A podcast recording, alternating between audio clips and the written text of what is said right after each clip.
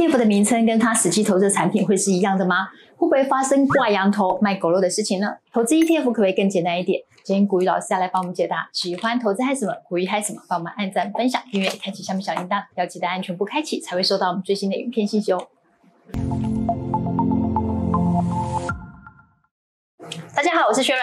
大家好，我是古鱼老师。老师，现在 ETF 的种类好多哦，嗯、哼选择一多难度就高了。嗯哼，我们在选择 ETF 啊，有没有可能像我去逛书店的时候，我看到这本书就知道说，哦，它大概是在讲什么？可以啊，但是前提是哦，你要知道关键字藏在什么地方。有时候我们在买产品的时候，很多人都在问代号而已啊。对，千万不要只是看代号，你要呢把代号跟名称呢全部都放在一起看，你才不会买错标的物。很多人都以为啊，买 ETF 就是在买股票，但事实上不是哈。我们现在那个 ETF 的产品现在相当的一个多元哦。除了呢，它有股票型的 ETF、债券型的 ETF、期货型的 ETF、原物料型的 ETF，那也有杠杆型的 ETF。不同的 ETF 的产品啊，都在市场上在流窜的时候，你的名称啊，就会决定了你有没有买错标的物。所以在这个时候的话呢，我们就跟各位讲，关键的看法就在这边啊。先看左边，再看右边，先找找看呢有没有特殊的关键字。有一阵子呃，大家很热衷在买石油 ETF 嘛，对，就有很多投资朋友误以为啊，石油 ETF 啊是在投资在石油相关的公司上面。对啊，听起来很像嘛。没有，因为它共同基金买习惯了。因为共同基金的话呢，它如果说今天是针对石油主题的，那它就是在投资在这个石油供应链的上中下游的一些相关公司上面。他以为 ETF 也是这个样子，结果不是啊，他跑去买了期货型的石油商品。他没有看清楚整个完整的那个基金。没有，然后他一直呢到那一档产品呢被关闭之前，他都以为他在买石油，这个真的是差很多了哈。所以呢，找关键字很重要，我待会呢会跟你讲怎么找。那你自己说你要找主题的话呢，则是看中间哦，因为现在的投信发行的这些 ETF 啊，还算蛮诚实的哦，他没有搞太多奇奇怪怪的一个花样，我们都还可以透过名称上面的一个主题哦，大家就可以了解到呢这一档 ETF 的它的一个投资的策略是放在什么地方。我这份清单上面呢有。一些是用红色来标示的，这红色的话就代表这是这一档的关键字，零零七一五 L L。嗯，很奇怪哦，对，不对？我们平常不是都顶多就听到五个数字而已嘛。对啊。但是呢，这个不仅有数字，还多了一个英文字。你如果看到后面是 A B C D 的 B，就代表这一档是债券型的产品。B 以外的很有可能呢，全部都是期货杠杆型的产品，这一定要注意哦。那你如果英文呢不小心让你漏掉了，没有关系，也还有一次在中文找到的机会。中文的话，你看像这一档零零七一五 L，全名叫做什么？期接口。口布兰特正二，期就是期货，所以呢，它完整的全名叫什么？期货型接口布兰特石油正向两倍，股票涨一趴，你手上的报酬就是涨一趴嘛。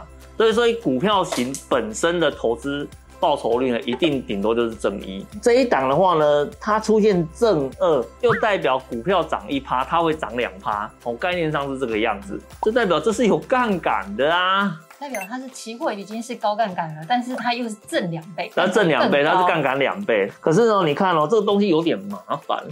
因为呢，不是每一档都有加期这个字，是哦。比如说，你看像这个零零六四二 U，U 怎么有 U？我刚才跟你讲了，B 是债券，其他的话呢，可能都是期货或是杠杆。是，好像这一档零零六三一 L，它的数字是 L 嘛？既然是 L 的话呢，不是 B，就代表呢，它一定是债券以外的产品。嗯、你像刚刚前一档零零七一五 L，它有多一个期这个字嘛？所以让你可以去分辨说，哦，这档应该是期货型。可是像这一档的话呢，它没有期这个字啊，它叫做元大台湾五十正二，代表它是什么？它是正向两倍嘛，所以某种程度上呢，它也是期货杠杆型的产品。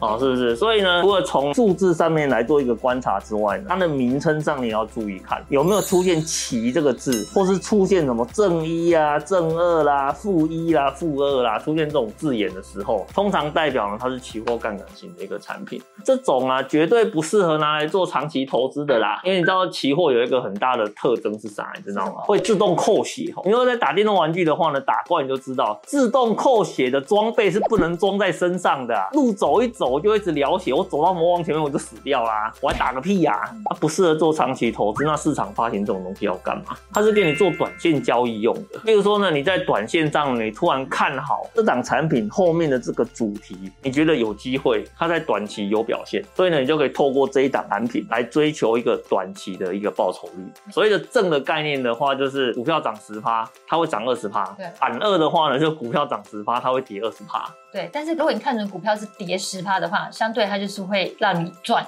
二十趴的概念，对对对，所以就是你看准股票会跌的话，你就是买反。但是对一般投资人的话，这风险真的很高，因为这些反向操作或正二的产品的话，它都是每日结算，也就是说它是适合短期操作，真的不适合长期操作。所以长期操作来讲的话呢，我们还是以股票型的一个投资标的物，或是债券型的投资标的物，才是我们长期投资用的。有一些的话呢，它就是完全啊没有这些关键字的哦，比如说呢，像这一档零零五一元大中型一百，前面呢。没有期这个字眼，后面呢也没有正跟反这个字眼哦。那这种的话呢，就是比较标准型的投资标的物，做一个长期投资的话会比较适合啦。而且我们刚刚前面有讲过了，现在的一个商品啊，它大部分策略都写的还算蛮清楚的。所以呢，像元大中型一百，就是买呢公司市值呢是在中型的前一百名，好简单哦，啊就很简单啊，就很简单啊。所以呢，你可以看名称的话呢，都可以知道呢，它投资的一个标的物哦，大概是在买哪些东西。你如果是要做长线投资，这个有奇跟正反的，都都不是你的标的物，你要把它给剔除掉。那你接下来的重点就只有放在说它的名称上面的对象的策略或者标的物是不是你要的哦？如果呢是你要的话呢，你就可以针对这档的产品来做一个中长期的一个持有，就比较不会出太大的一个问题。谢谢老师说的关键字在中间。嗯哼，没有错没有错，关键字是在中间。接下来台湾投信的叶子他们在发行 ETF 的名称跟他们实际投资的产品几乎都是一样的，所以真的是很诚信的台湾业者。对，没有错，没有错。那我想问一下，万一我面对到很多档 ETF 的名称都很像，比如说像现在很夯的 ESG 啊，高股息。这么多档名字都很像，我该怎么选？很简单啊，就看你的重点是什么啊。我知道重点是高股息，但还是很难选呢、啊。那你要挑真正有高股息的啦。我们一般来讲，如果呢产品发行的值利率能够超过四个 percent 以上，一般我就把它定义成是高股息。我们要提醒观众朋友的话，应该是这一件事情，就是说这个数字呢，常常上上下下会去做一个浮动啊。哦，那既然会去做浮动的话呢，我们不会把这个数字呢定得太死，因为有些投资人会讲说，我就是要六趴以上才叫做高股息，可以啊，那你就是找六趴以上的一个产品啊。可是呢，如果是投信在做产品发行的时候，它的定义上呢会定的比较宽松一点。哦，那老师这边去观察台湾投信发行的产品，在定义上来讲的话呢，只要能够超过四个 percent 以上的哦，它通常就很容易被定义成是一个高股息的一个产品。哦，所以我们来看一下哦，比如说呢，在台股市场中有这一些都说它是高股息，元大高股息大家很熟悉嘛，零零五六嘛，哦，零零七零一国泰股利精选三十，你看这个鼓励两个字代表什么？我就是专门在发鼓励的嘛，高股息才会发鼓励嘛。还有零零七一三台湾高息低波，零零七三零富邦台湾优质高息，零零七三一 FH 富时高息低波，零零八七八国泰永续高股息。对啊，你看每个都有高股息，都有鼓励，很难选。所以你就要先搞清楚啊，你的重点到底是什么？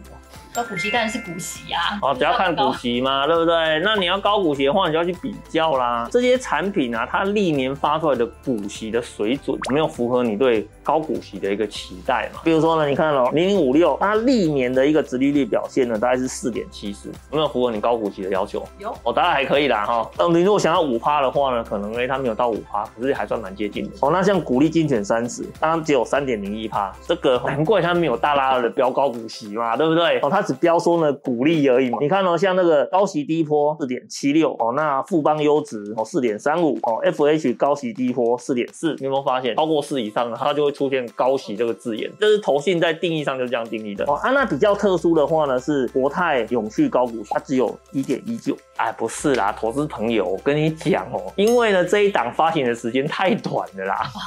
所以没有足够资料可以来反映。上面这一些老大哥啊，至少在市场上都发行两年、三年的嘛，所以呢，你有一个比较长的一个鼓励的依据，可以去算出它真正的折利率表现。像这一档的发行人不到一年的时间，它之前的话呢，配发的时间比较短，所以呢，这个部分的话呢，就先看看就好了哦。但是呢，我认为啊，既然呢，它也是强调它是高息，所以它最后的一个折利率的话呢，应该会往四趴以上的这个水准哦来做看齐的一个动作。其实你会发现啊，这些呢强调高息。息的产品啊，大部分都有接近大概四点五趴的一个表现嘛。它、啊、如果每一家都四点五趴，你也是很难选，你知道吗？接下来就看总报酬率啦。哦，这主意不错哎。你如果发现呢，每一家的席都差不多。